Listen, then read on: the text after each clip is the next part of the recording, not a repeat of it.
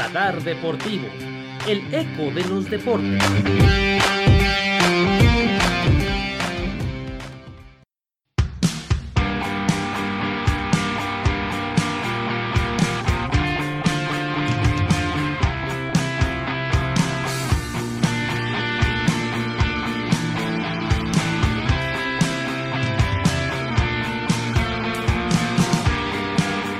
Estamos de vuelta amigos de Radar Deportivo con la NFL y es que pues ya está aquí la temporada 2021-2022 y claro que sí, para nosotros, para Radar Deportivo la NFL es muy importante porque les recordamos que nuestro primer episodio que subimos a las plataformas fue sobre la NFL y aquí estamos de vuelta para hablar de ello, pero no estoy solo, está conmigo el especialista como siempre, Río Ángeles. ¿Cómo andas Río?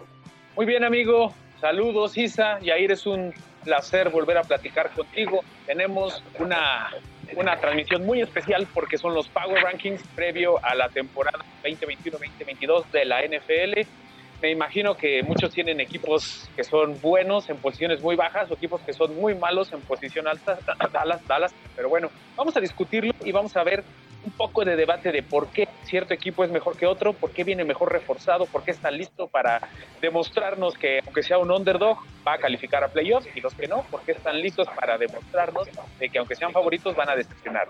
Así es. Por cierto, Río es nuestro campeón de la quiniela. Háganle caso a lo que dice. Pero también aquí está Jair Hernández, como bien ya lo adelantaba, el Bronco Mayor. ¿Cómo andas? ¿Qué tal, Lisa? ¿Qué tal, Río? Claro que sí, ya estoy listo igual para eh, entregar esta lista de predicciones igual especial porque es la primera vez que, le entro un Power Ranking. Entonces habrá que ver cómo, pues esperar que inicie la temporada y sacarme espina de, de las quinielas. Tenemos set de revancha, pero eso lo estaremos platicando más adelante. Por lo pronto hay que iniciar con el listado de Río, así que venga, arráncate. Ok, eh, vamos a empezar desde abajo. Desde el fondo de la lista tenemos en el número 32 a los Houston Texans, 31 a los Jacksonville Jaguars, 30 a los Detroit Lions, 29 a los Cincinnati Bengals y 28 a los New York Jets. Esos son mis cinco sotaneros para esta temporada.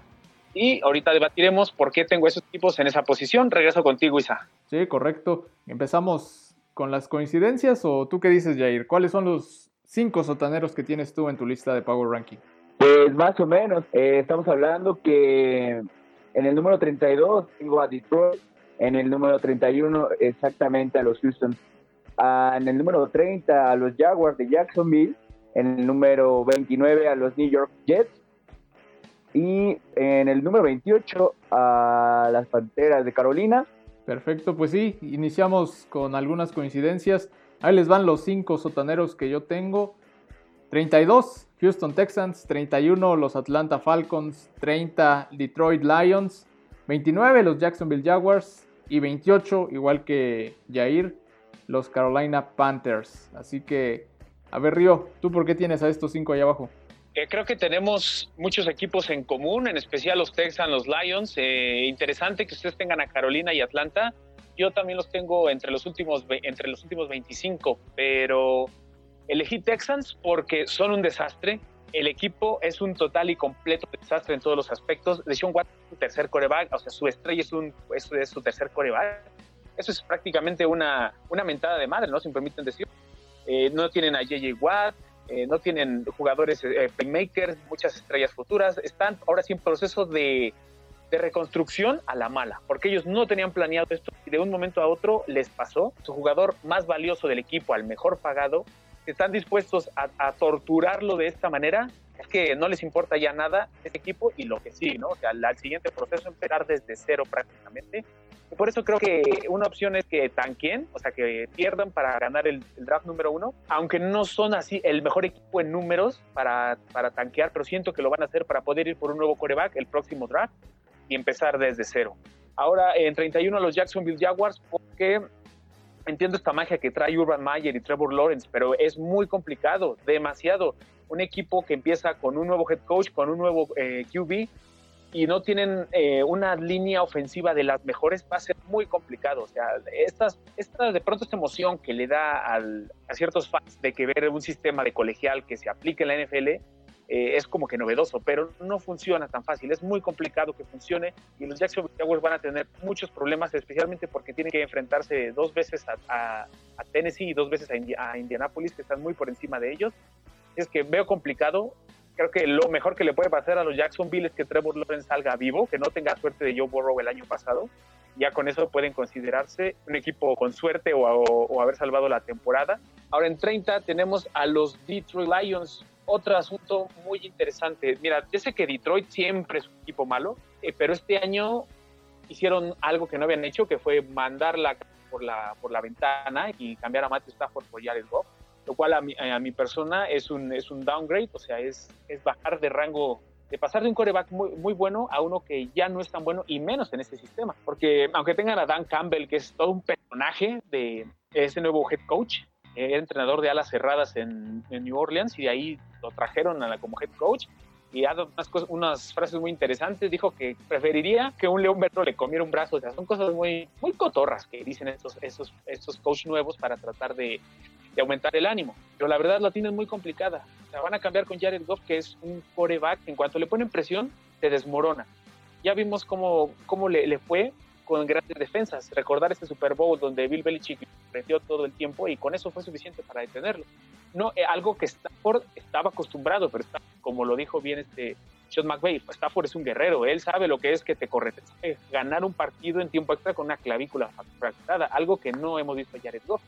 Así es que creo que van a estar ahí entre los tres peores de, de Detroit. Ya si logran rescatar algo será ganancia, pero bueno, me imagino que que voy a decir algo que no, no es porque sea mala leche, pero dudo mucho que Jared Goff vaya a terminar esta temporada ileso en el equipo de Detroit. Probablemente se lesione y entre la banca y entonces entren en modo tanquear para poder reclutar al siguiente coreback. Ahora en 29, a los Cincinnati Bengals. Ya sé que Joe Burrow viene de nuevo, pero pasó algo en el draft que nadie esperaba. Ah, los Bengals, en vez de draftear al mejor tackle izquierdo para su lado ciego, draftearon a su mejor amigo de Joe Burrow de los Tigres, el Jamar Chase, para que pudieran hacer este, esta mancuerna que tenían y todo esto. Pero no fueron por lo que necesitaba y no mejoraron la línea ofensiva. Otra vez se ve un año complicado para Joe Burrow eh, en Cincinnati y la verdad ya se queda una rodilla. Ya perdió una, ahora lo van a tener jugando un solo pie muy complicado. Ve nuevamente a Cincinnati eh, de sotanero, especialmente porque los otros equipos de su división, Steelers, Ravens y Browns, están muy por encima de ellos. Y bueno, ojalá que puedan eh, tener una temporada no tan mala. Y luego en los New York Jets, aquí pasa algo curioso. Otro equipo que de sus estrellas que tenía, cuando presentaron en 2019 su nuevo uniforme, el Take Flight, que me encanta, presentaron a sus estrellas que incluía a Sam Darnold y a Jamal Adams y ya no queda nadie. En dos años ya no queda ninguna estrella que tenía los Jets en su equipo. Dices, ¿cómo un equipo tan fácil? Dicen, duró más el amor de su ex, ¿no? Que la famosa esta nueva camada de los Jets. Aunque tienen coach nuevo, aunque tienen coreback nuevo, también lo van a tener muy complicado, muy pero muy complicado, porque tienen en su división a los Bills, ¿no? Que los van a, les van a pasar por encima dos partidos, a los Patriots que vienen renovados, a los Dolphins que aunque no están tan fuertes ahora, igual están todavía por encima de los Jets. Y con Robert Sale, me agrada igual su actitud, no sea nuevo, pues, renovado, eh, con mucho ánimo y quiere intentarlo. Y Zach Wilson, la verdad, a mí se me hace un muy buen coreback. Creo que ha, entendido la responsabilidad que tiene de empezar desde cero con una franquicia no muy bien. Por eso tengo a los Jets tan bajo. Pero la verdad, le tengo fe. De estos últimos sotaneros, creo que los Jets podrían ahí entrar algo diferente. Sí, interesante lo que mencionas tenemos en la misma posición tú y yo a los Detroit Lions y a los Texans. Pero yo sí tengo a Cincinnati en otro nivel porque en la pretemporada Jamar Chase soltó unos pases que dices hasta, hasta yo los podría atrapar, ¿no? Primero los argumentos, menciona Río para cada uno de los equipos de acuerdo a su posición. Sí coincidimos en la mayoría, en la cuestión, por ejemplo, de Houston Texans, eh, pues esta situación que incluso se que rodea a Deshaun Watson. Entonces, es un equipo que no está cómodo eh, en ciertos aspectos. Creo que por ahí coincidimos en que va a estar sí o sí en, los últimos puestos. Yo lo lugar número 31. Y en cuestión de lo de los Jets también concuerdo. Pueden hacer algo diferente, algo sorprendente, pero aún así los tengo yo en, en mi lugar número 29. Ahí está la parte sotanera con las coincidencias y eso, que al final no terminen estos ahí abajo sería una verdadera sorpresa. Pero venga, Río, vámonos con los que siguen. Ok, en orden ascendente entonces, los que tengo en siguiente puesto, tengo 27 a Philadelphia Eagles, 26 Atlanta Falcons, 25 Carolina Panthers, 24 New York Giants, 23 Chicago Bears, quedémonos en los Bears y entonces regreso contigo Isa para que nos dé eh, nos den ustedes los que tienen en estas posiciones. Sí, venga Jair, tus siguientes en tu ranking. Así es, eh, el número 27 ya se los había mencionado que tengo a Las Vegas, en el número 26 a, a Atlanta, en el número 25 a Cincinnati, en el número 24 a Filadelfia y en el número 23 a los New York Giants. Perfecto.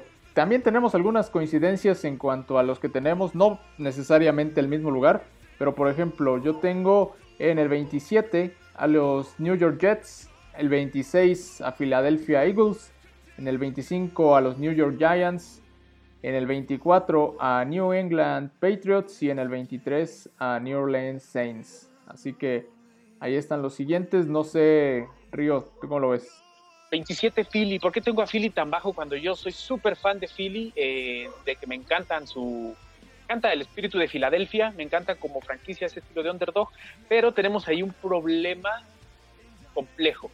Filadelfia está en una reconstrucción obligada porque dejaron ir a su coreback, a su coreback, a Carson Wentz, por el que pagaron millones de dólares para poner, para tenerlo, y luego dejaron ir a Doc Peterson, el coach que hizo el milagro que Andy Reid no logró, que fue hacer los campeones. El presidente general de Filadelfia es Howie Roseman.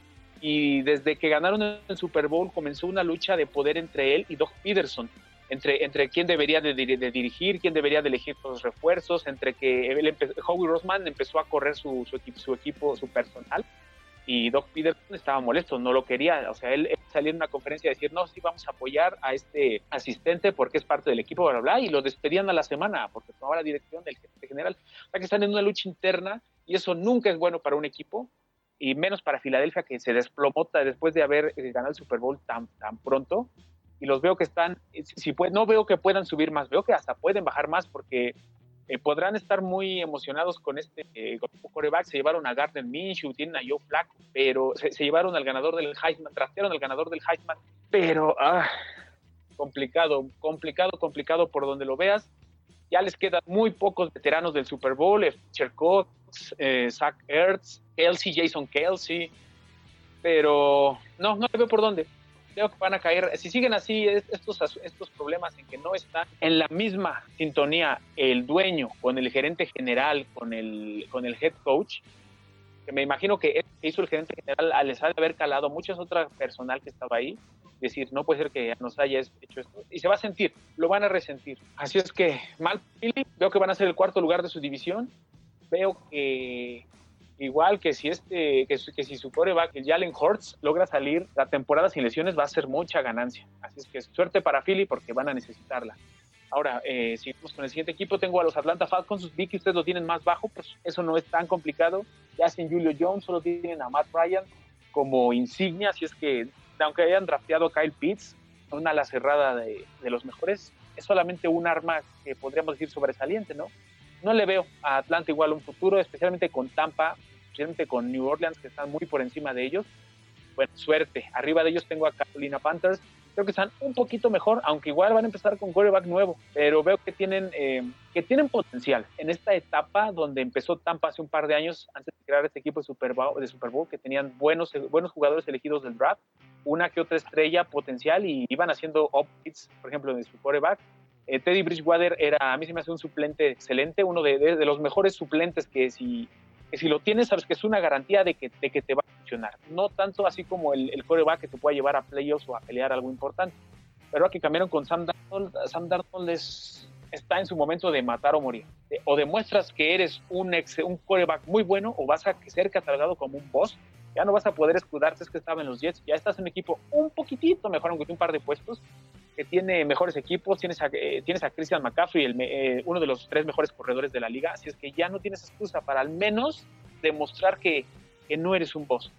Así es que creo que eh, se va a jugar la vida ahí y creo que podían de pronto como que por la sorpresa, pero bueno, suerte a Carolina porque también van a necesitarla. 24 tenemos a los New York Giants, creo que vienen renovados. Al menos así vemos ese en redes sociales. Andan muy activos por ahí diciendo, presumiendo a sus jugadores clásicos y a los que tienen. Y la verdad, ya sabes, igual tienen a otro de los mejores eh, corredores de la liga con el Shaquille. Y Daniel Jones ya, ya, ya, ya lleva varios años, ya no es de que estoy soltando el balón, de que me estoy cayendo cuando corro, ya, puede, ya no puede seguir siendo un meme viviente, ya tiene que ser un coreback de una de las franquicias más importantes de la vida, de, de, la vida, de la, de la conferencia nacional. Complicado igual. Veo que podrían tener una pequeña mejora comparado a la temporada, no mucho. Dallas sigue teniendo un equipo mucho mejor y Washington sigue teniendo una defensa de élite también, así es que veo que se van a quedar ahí en tercero en su división. Y finalmente de este top 5, el número 23 tengo a los Chicago Bears.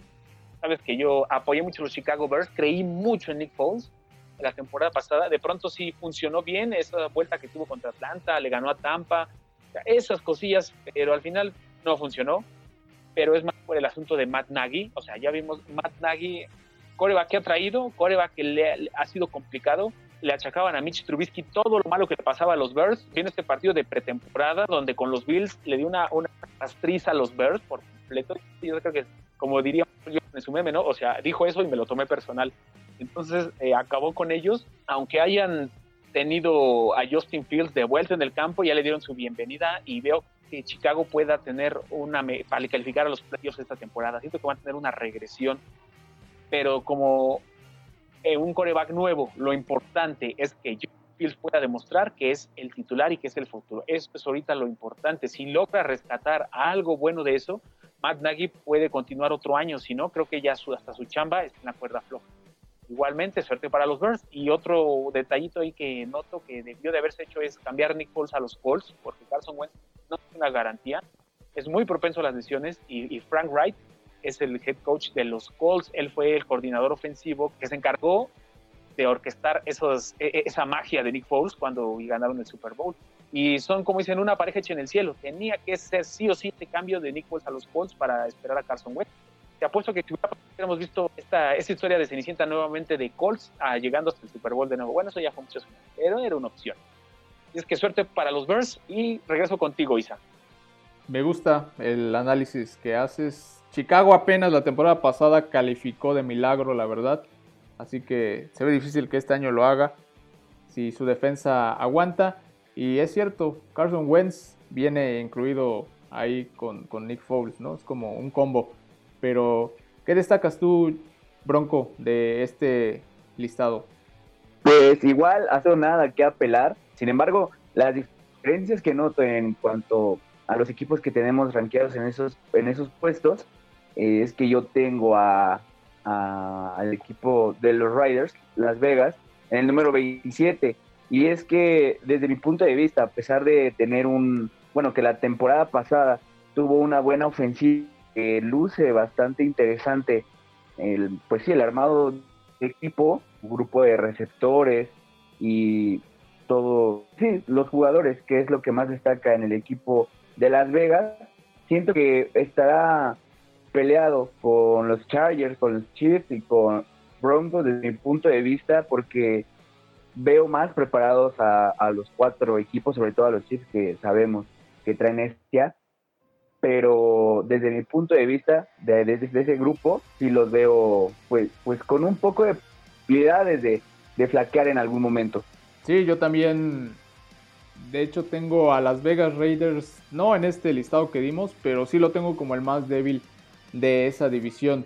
Pero vamos a seguir avanzando y ya comentamos cuando llegue en su momento. Río, ¿quiénes son tus siguientes? Ah, creo que ahora estás hablando mal de mis Reds, ¿verdad? Está bien.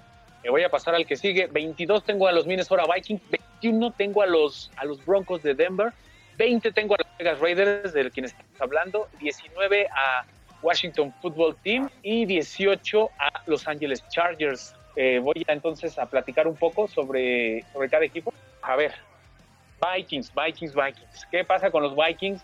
Pues honestamente, Kirk Cousins llegó a su tope, ya no pueden esperar más de él, ya no pueden esperar más del equipo que tienen. Tienen unos chicos de buen juego, pero no le veo nada a los Vikings. O sea, si no fuera Detroit, ellos serían el último equipo de, esta temporada. Pero creo que hasta ahí llegan. Sea, no, hay mucha gente que lo tiene por que lo tiene, los tiene por encima, porque de pronto dan unos, dan unos chispazos de que se rifan, de que juegan con los chips al tú por tú y cosas así. Pero la verdad no, o sea, yo no les veo algo que, algo, algo que los convierta en un equipo contendiente de alguna manera. No es, no es un equipo contendiente. Puede que de pronto le ganen, le saquen un juego a, a los Packers, ¿no? O sea, si tienen suerte, pero pues no, lo veo muy complicado. Ya no son lo que eran. Creo que es momento de reconstrucción para el equipo, de ver cuánto tiempo le queda todavía a Kirk Cousins y de ya empezar con la sangre nueva que todavía van sacando que, puede funcionar con el draft y empezar desde cero a reconstruirse y esperar algo bueno para el equipo. Ahora, siguiente puesto tengo a los Denver Broncos. Es un caso curioso, un equipo gitano como, como dicen por ahí, porque tiene buena defensiva, tiene muy buenos receptores, pero el coreback es el que les andaba fallando. Yo creo que Teddy Bridgewater es una mejora de lo que tenían con sus, con sus 100 corebacks que intentaron antes, ¿no? incluido eh, Joe Flacco, incluido Brock Osweiler, Trevor Siemens, voy a pasar la lista de 10 corebacks que fallaron en Denver después de Peyton Manning, que son este, todos ellos. Aunque Drew Locke se veía de pronto que podía ser la esperanza, parece que no lo es tanto, fue complicado.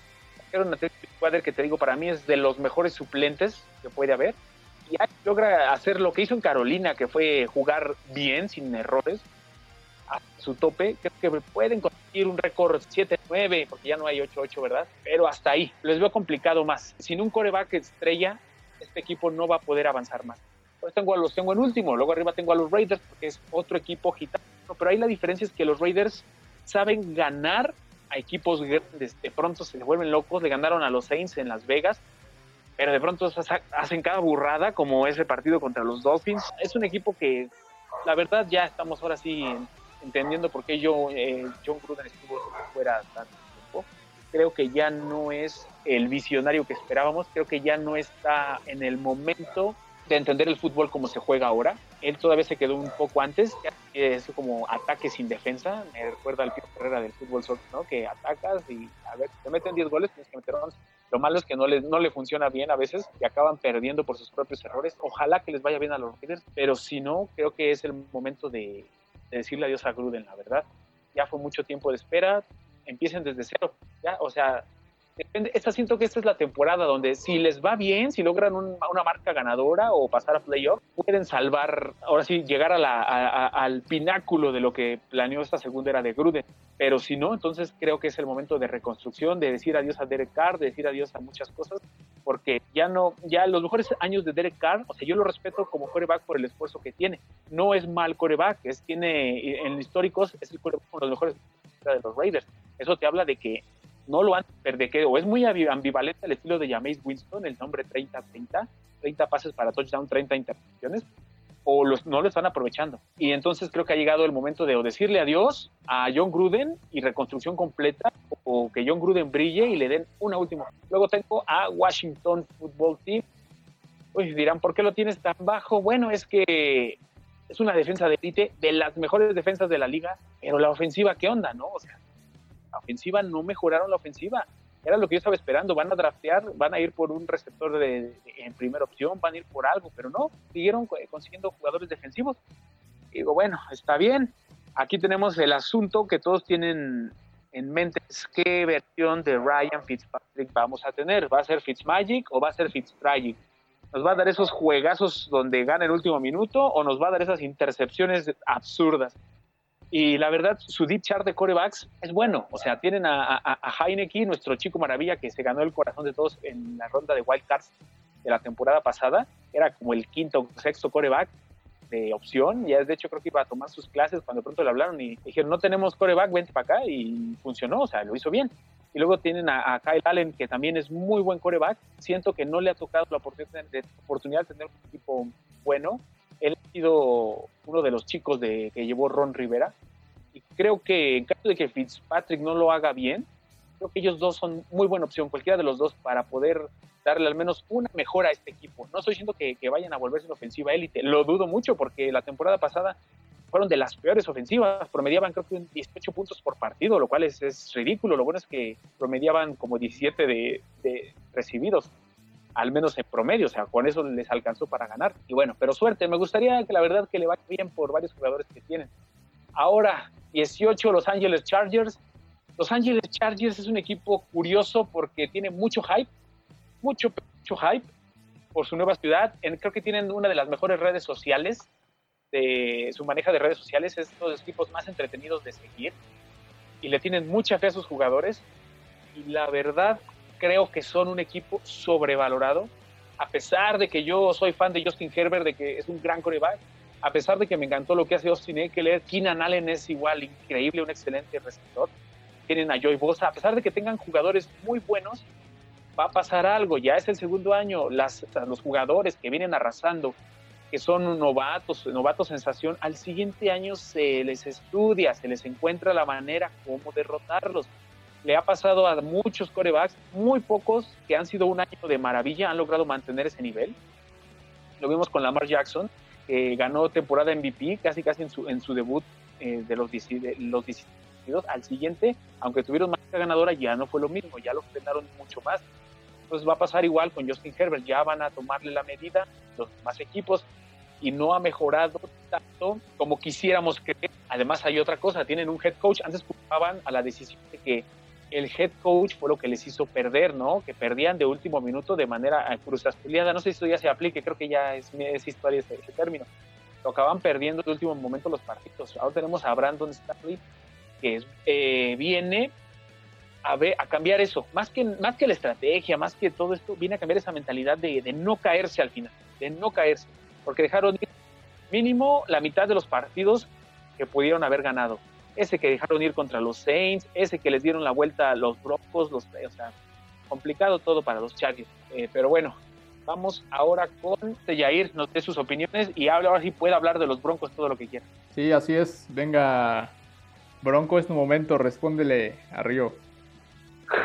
He de responder en, en su momento que mis Broncos no entran en este en esta lista. En el número 22 tengo a Chicago Bears tengo en el número 21 a New Orleans, sorpresivamente.